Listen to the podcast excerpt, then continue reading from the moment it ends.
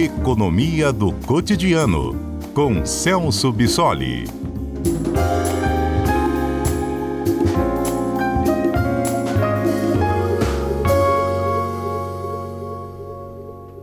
Celso Bissoli é doutor em economia e nos ajuda sempre a entender o noticiário econômico e nos ajuda também a fazer uma avaliação se algumas mudanças vão ser boas ou ruins para o nosso bolso. Foi aprovada também, em segunda etapa, a reforma tributária, tão aguardada há mais de 40 anos que se esperava uma mudança na maneira como pagamos impostos aqui no Brasil. Essa reforma pode ter algum impacto no imposto de renda. Por que e qual impacto é esse? Quem responde é o Celso Bissoli. Diga lá, professor. É, boa tarde, Mário. Boa tarde a todos. É, na verdade, a aprovação da reforma tributária foi uma, uma grande conquista para o Brasil, até porque há mais de 30 anos o país vem discutindo vários problemas sobre o nosso sistema de tributação.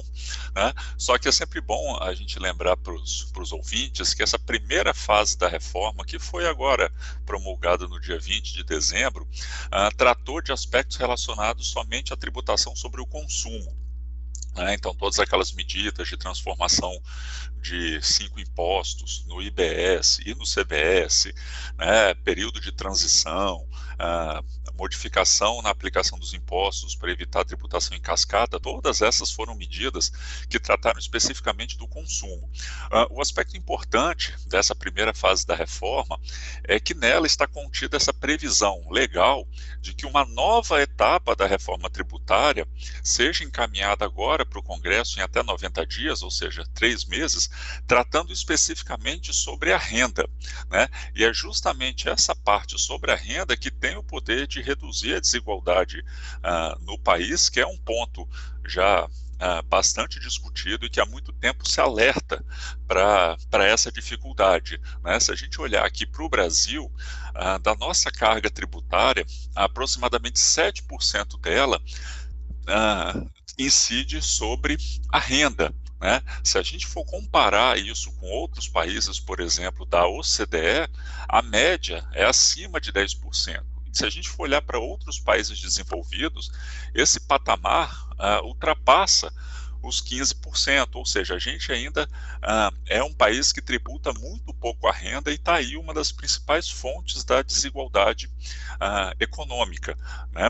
Uh, é claro que essa reforma agora vai tratar de alguns pontos, mas alguns deles né, já foram discutidos aqui no Brasil. Né? Só para os ouvintes lembrarem, já foi aprovada aqui no país a taxação dos offshores, né, que são aqueles rendimentos que são obtidos fora do Brasil, para aquelas pessoas que aplicam, é, fazem aplicações financeiras em empresas ou fundos no exterior.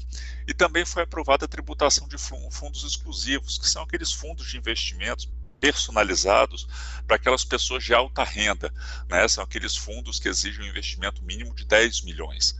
Né? Então, ah, essas milhões, medidas, você falou? Sim, 10 milhões. Né? Então, são fundos para pessoas de alta renda. Né? Ah, e também ah, algumas mudanças nas regras dos juros sobre capital próprio. Essas foram medidas que já foram tomadas e que já foram implementadas. Né? Só que, claro, existem alguns outros temas muito importantes ainda quando se refere a questão tributária relacionada à desigualdade de renda, que a expectativa é que sejam tratados justamente nessa segunda fase da reforma tributária. Essa proposta ainda não está pronta, né? mas existem ah, discussões muito sólidas em alguns pontos que precisam ser atacados. Né? O primeiro deles, que é fundamental aqui no Brasil, se refere à taxação de lucros e dividendos. Né? Os lucros das empresas já são taxados aqui no Brasil, né? só que a distribuição desses lucros para as pessoas físicas, desde 96, é, é isento de tributação. Né?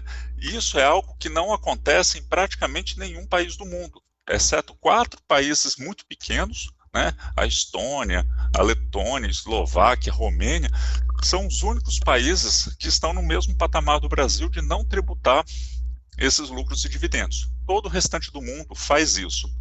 Né? Ah, essa taxação por meio do imposto de renda acontece justamente naquele momento em que a empresa distribui esses lucros para as pessoas físicas, né, aqueles que são sócios, acionistas, investidores. Né? Já se tentou fazer isso, inclusive durante o governo Bolsonaro, mas a proposta não caminhou. Esse é um ponto que precisa ser atacado, porque atrelado a esse problema da taxação de lucros e dividendos, a gente tem um fenômeno no Brasil conhecido como pejotização, né, que é o fato das pessoas que estão prestando serviços como pessoa física, na verdade são serviços que são prestados com todas as características de serviços de pessoas físicas, então tem critérios de habituabilidade, salários, hierarquia, né, ordem de chefes. Entretanto, esse serviço acaba sendo prestado como pessoa jurídica, né? E aí é uma forma de fugir dessas dessa tributação, com a diferença de que ah, aquelas pessoas que ah, prestam serviço como pessoa física, né, de acordo com as leis da CLT, né, tem direito a férias remuneradas, 13 terceiro salário, fundo de garantia, coisas que pessoas que estão prestando serviços como pessoa jurídica não têm, né? E isso é uma forma de diminuir a incidência de impostos sobre esses serviços que são prestados. E aí, quando a gente fala dessa desigualdade no Brasil, e aí, claro que o imposto de renda sempre está no centro das atenções, né? Um dos pontos que vai ser atacado nessa segunda etapa da reforma é justamente o aumento da alíquota do imposto de renda para as pessoas físicas, né? justamente para aquelas pessoas que recebem salários maiores, uh, como uma forma de garantir essa efetiva progressividade do nosso imposto de renda, porque a gente sabe que uh, no Brasil, como boa parte da carga tributária está assentada sobre consumo, a gente está tributando proporcionalmente mais as pessoas que ganham menos e deixando as pessoas que ganham mais uh, proporcionalmente mais isentas desse pagamento. Né? Se a gente for comparar, o nosso conceito de progressividade aqui no Brasil é bastante tímido em relação a outros países. Né? A nossa tabela de imposto de renda tem a, a alíquota mínima de 7,5%, chegando na máxima de 27,5% para aquelas pessoas que ganham um pouco mais de R$ 4.600. Se a gente for comparar com outros países, esse percentual é muito mais alto. A alíquota máxima da Alemanha, por exemplo, chega a quase 50%. A mesma coisa na China, na Suécia, é acima de 60%. E nos Estados Unidos, né, é algo em torno de 37%, a depender de algumas características da, da pessoa que está declarando, se ela é solteira, se não é, se tem filhos ou não. Ou seja, a nossa a progressividade é bastante tímida. Né? Então, isso precisa ser avançado porque também é uma das formas de manutenção dessa desigualdade de renda que a gente tem no Brasil. Né?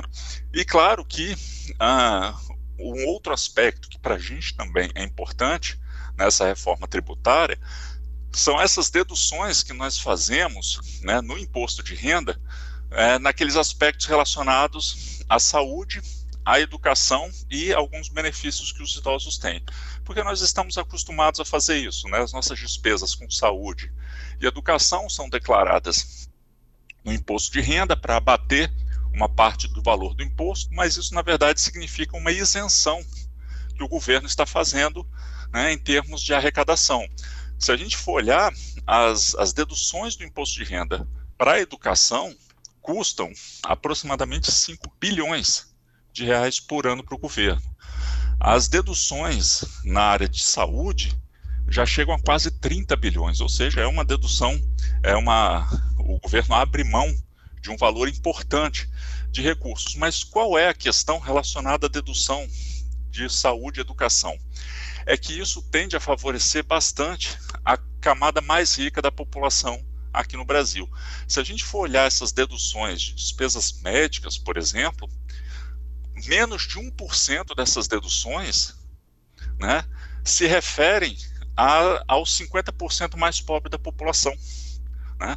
Ou seja, quase a totalidade dessas deduções se referem a uma parcela mais rica da população. Né? Ou seja, é um benefício que, na prática, tem atendido só a população mais rica e atendido muito menos a população mais pobre.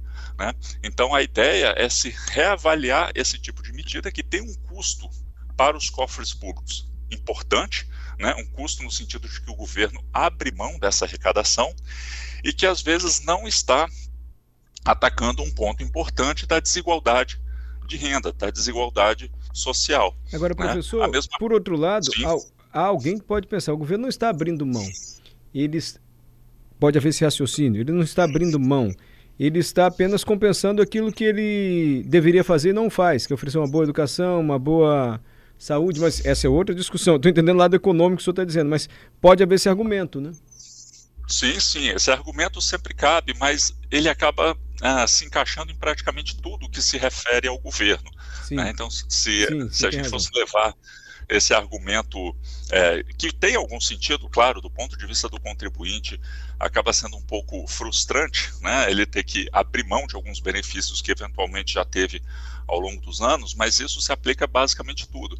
E quando a gente pensa na função é, importante do Estado né, e aqui eu estou falando de Estado, não de governo, né, de promover a, a, distribuição de renda, né, um dos principais instrumentos que o Estado tem é justamente o mecanismo tributário. Né? Então, enquanto aqui no Brasil a gente tem sido bastante é, competente no sentido de fazer discussões sobre a tributação sobre consumo, a gente sempre teve muita resistência de avançar na discussão sobre a tributação sobre a renda, né?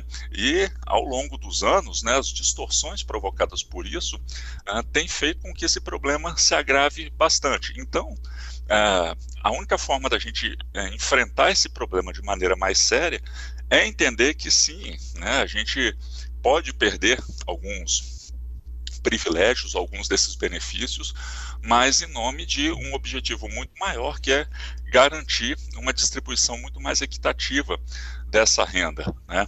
Então, essa é uma medida importante. A gente está falando de, uh, de receitas importantes para o governo. Quando a gente fala, por exemplo, do benefício do imposto de renda para os idosos, né, aquelas pessoas que que quando completam 65 anos, é, tem uma redução de quase 2 mil reais por mês sobre o rendimento que é tributado. Né? Isso gera um, para o governo um custo de quase 16 bilhões de reais. Né? Só que quando a gente olha os dados sobre os idosos, esse benefício está sendo destinado a mais ou menos 3 milhões de pessoas né, que estão nessa faixa de renda, né, nessa faixa de idade. Só que a grande maioria está entre os 10% mais ricos do país. Né? E aí a gente sempre tem que fazer aquela questão, né? aquela levantar aquela pergunta. Né? Embora essas pessoas tenham direito a isso, mas do ponto de vista né, econômico e do retorno desse tipo de política, faz sentido que esses 10% mais ricos estejam sendo mais beneficiados do que a população mais pobre, claro, essas discussões tributárias sempre vão cair em algumas dessas polêmicas, né? A gente entende isso. Mas do ponto de vista econômico, olhando para o problema da distribuição de renda, essas são questões fundamentais que precisam ser atacadas e a expectativa, né, porque o governo ainda não apresentou a proposta dessa parte 2 da reforma tributária é que essas questões sejam é, atacadas, embora a gente saiba que nem todas elas vão ser resolvidas, né? A reforma sobre o consumo demorou 30 anos para sair do papel, então não é de uma hora para outra que essas questões são modificadas, mas são pontos bastante sensíveis que precisam ser discutidos, porque realmente a população de mais alta renda, que é uma minoria no país, né, tem tem arcado com uma parte muito pequena da nossa carga tributária. Isso explicou isso muito bem e deu para a gente entender perfeitamente o que, que o senhor está explicando aqui para a gente, porque se aguarda então uma mudança ainda mais vigorosa, né, se enfrentando alguns, eu vou dizer privilégios, porque a palavra pode ser essa mesmo. Obrigado, professor.